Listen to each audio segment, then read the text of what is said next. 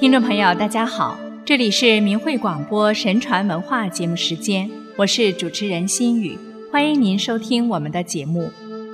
上期节目里，我们跟大家分享了作为中国第一部诗歌总集，被列为儒家五经之首的《诗经》与礼乐文化精神的上半部分。今天的节目里，我们从另几个方面再来体悟一下。《诗经》是如何透过诗的自然朴实、言简意赅的语言表达，把《诗经》的思想统摄起来的主导与核心话题是道德。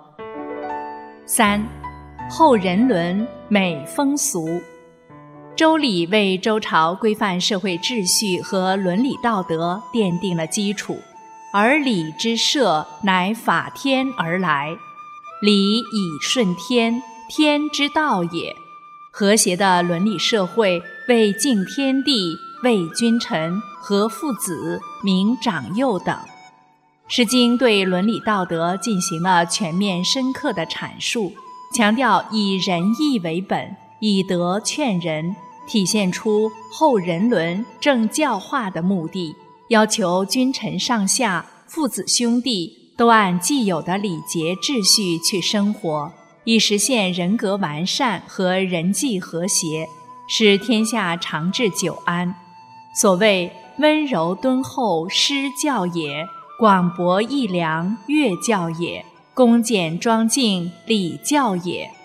故《诗经》言人之德，每以温字形容之，如中温切惠，疏慎其身，言念君子，温其如玉。温温宫人，温公朝夕等，对君主而言，如《诗经》中圣王、明君等，威仪奕奕，德音至至。他们以天下苍生为念，率民事天，善化万民，是历代君王的楷模。如周宋韦清写道：“为清积兮，文王之典。”赵因其用有成，为周之真。意思是，朝政即清明，典章是根本。文王祀天地，德行天下文。祥瑞降周民。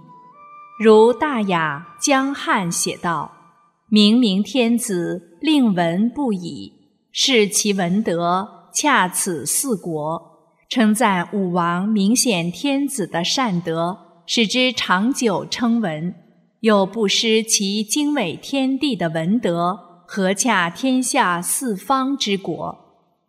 对臣而言，要求的是忠是贤，是对国家前途和民生疾苦的关心。如《诗经》中展示的“严思其宗，献兼于公”的忠君思想，打猎时小兽留给自己。大寿献给君王，民莫不疑，我独不敢修的忧民意识，不遑自居，侠允之故的爱国之心，王室弥古，不遑其处的忠义精神。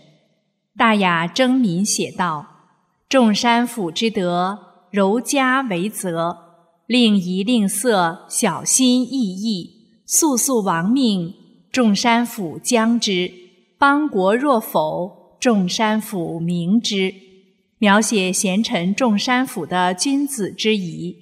山府有美德，柔善为准则，努力习礼仪，敬慎又谦和。天子施教化，山府来执行；国家急与否，山府察分明。对家庭而言，《诗经》所显现的人伦关系多表现在国风和小雅中，体现纯正的道德价值观和审美观。有关孝敬、勤俭、和睦、忠贞识大体的教育比比皆是。其所歌咏的如“哀哀父母，生我劬劳；置彼户兮，瞻望父兮。”瞻望兄兮，兄弟既聚，和乐切辱；妻子好合，如鼓琴瑟。戚戚兄弟，莫远惧耳，祝父兄弟，备言晏思等，乃是一种父慈子孝、兄友弟恭、夫义妇顺的伦常道德与人际关系。在这种关系中，充满了和谐气氛，体现着以德为核心的文化价值体系。风俗的层面，即所谓的文王之化等。所谓化，就是指使人心向善，民风淳厚，社会风气好转。诗序云：“风，风也；教也，风以动之，教以化之。”可以看出。礼的结文范围很广，社会和个人中的一切无不囊括，大至国家的宗庙祭祀、政治变革、社会经济，小至平民百姓的婚丧嫁娶、蚕桑耕耘、屯戍徭役，都是《诗经》所要描写表现的对象，包括冠、婚、丧、祭、宴、社、朝、聘、助礼等。都各有其重要内容和作用，它们分别从不同的方面起着安上治民、移风易俗的作用。如《小雅·鹿鸣》表现了待宾礼仪，其中特别写到对于德的向往和赞美：“人之好我，是我周行。我有嘉宾，德音恐招。”反映了好礼从善、以德相勉的社会习俗。小雅占录写招待嘉宾而突出赞美令德令仪，即品德涵养、容止风度之美，诗中洋溢着祥和的气氛。宾风七月，全诗从夏历七月初大火星开始西移的天象说起，一一叙述每一个节令、农夫们的生产与生活。是一篇细备而周详的农业社会生产生活图，涵括了天文、历法、播种、医药养生及农业知识等多方面内容，给人以借鉴。同时，也描述出农民稼穑之艰辛，字里行间体现了圣王以民生为重的仁爱思想，体恤百姓。《魏风·木瓜》中的“投我以木桃”。报之以琼瑶，表达出做人知恩图报的理念。小雅《京津者鹅》被称为中国最早的歌颂教师的诗歌。京津者鹅，乐育人也。君子能长育人才，则天下喜乐之矣。这里的君子，既是指教师，是尊师重教传统的鲜明表现。小雅采薇中写的“昔我往矣，杨柳依依；今我来思，雨雪霏霏”，表达出远行征人对家乡和亲人的思念。回想当初出征时是春天，杨柳迎风摇曳，似乎在为他送行，又似乎表示挽留。如今走在回乡途中，却是冬天。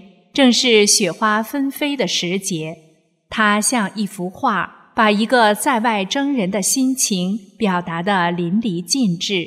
而在一年中，他经历了什么，已经尽在不言中了。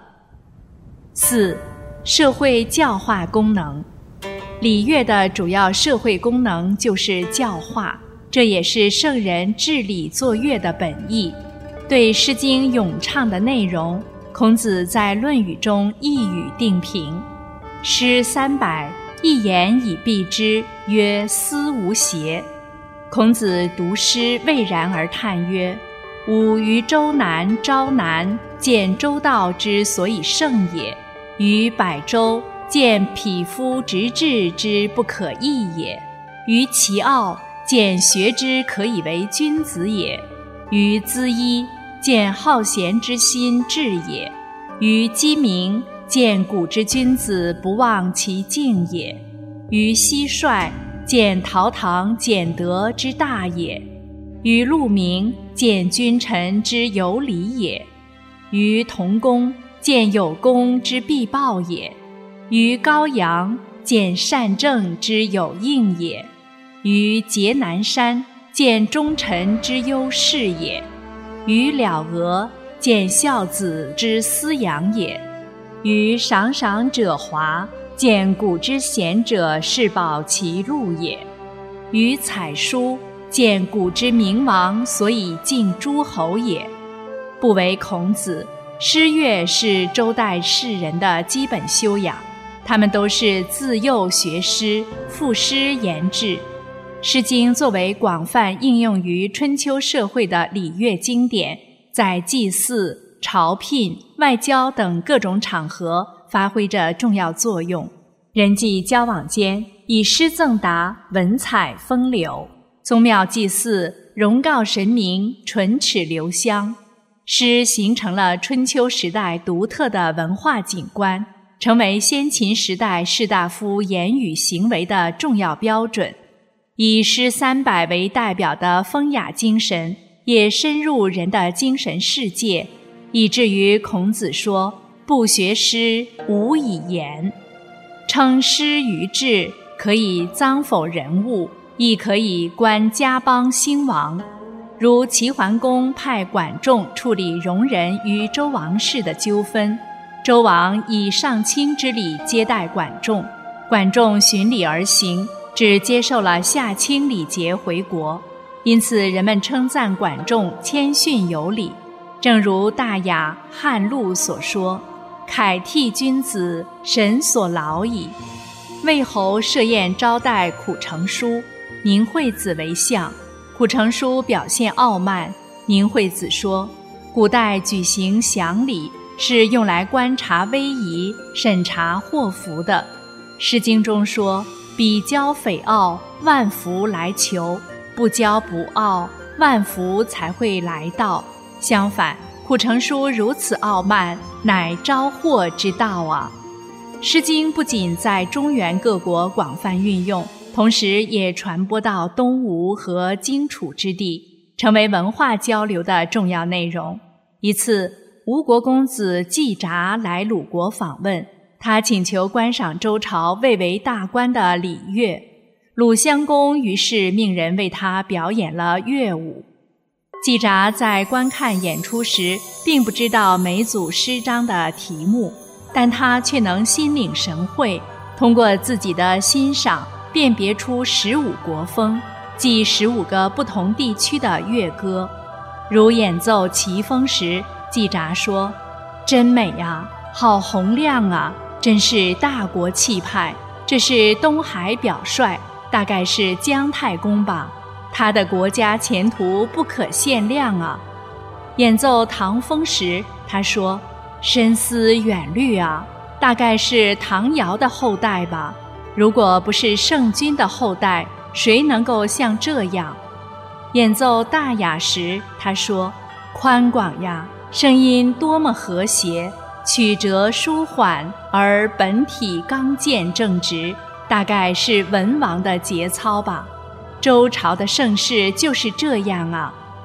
演奏宋时，他说：“太美了，正直而不傲慢，宽广而不张扬，五声和谐，八音协调，节拍有度，遵守有序。”有圣德人的乐曲都是这样啊！季札透析了礼乐之教的深远蕴含，可谓见礼之正，闻乐之德。认为唯有这样平和的德音，才能奏于庙堂，播于四方，化育万民。诗序云：“正德诗，动天地，感鬼神，莫尽于诗。”《诗经》中表现出的弘扬正气、关注现实、道德理念，被人们称为风雅精神，影响后世。礼乐文化熏陶下的君子的风雅教养，使人以道义端正自己的行为，以仁慈的心关爱他人，志存高远。因此，君子礼乐一刻不离自身，即所谓。是无故不彻琴瑟，礼乐作用的主要特点在于潜移默化。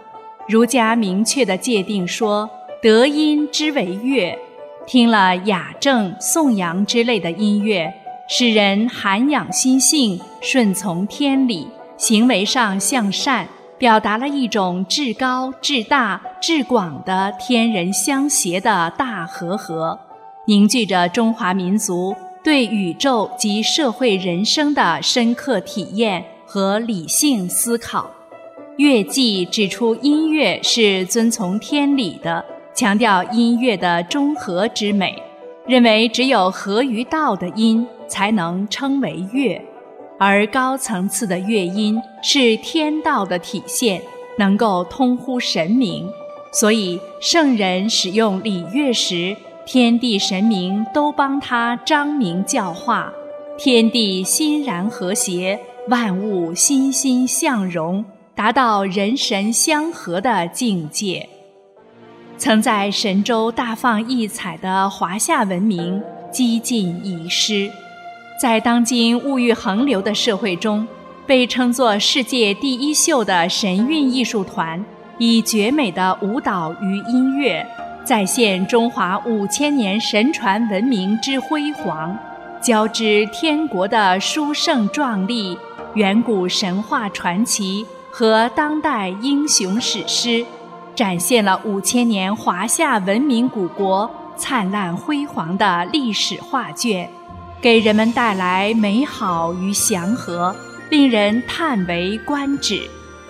神韵所复兴的传统价值观，使人从生动有趣的故事中得到启迪和鼓舞人心的力量，启悟着人们良知本性的回归。在喧嚣的尘世中。给人以心灵的指向，神韵之乐正是天道的体现，向人们传递着真善忍，给人们带来希望和光明，使人在欣赏这纯善纯美的艺术盛典的同时，感受中华传统文化的博大精深，追求光明和美好，感悟天人合一。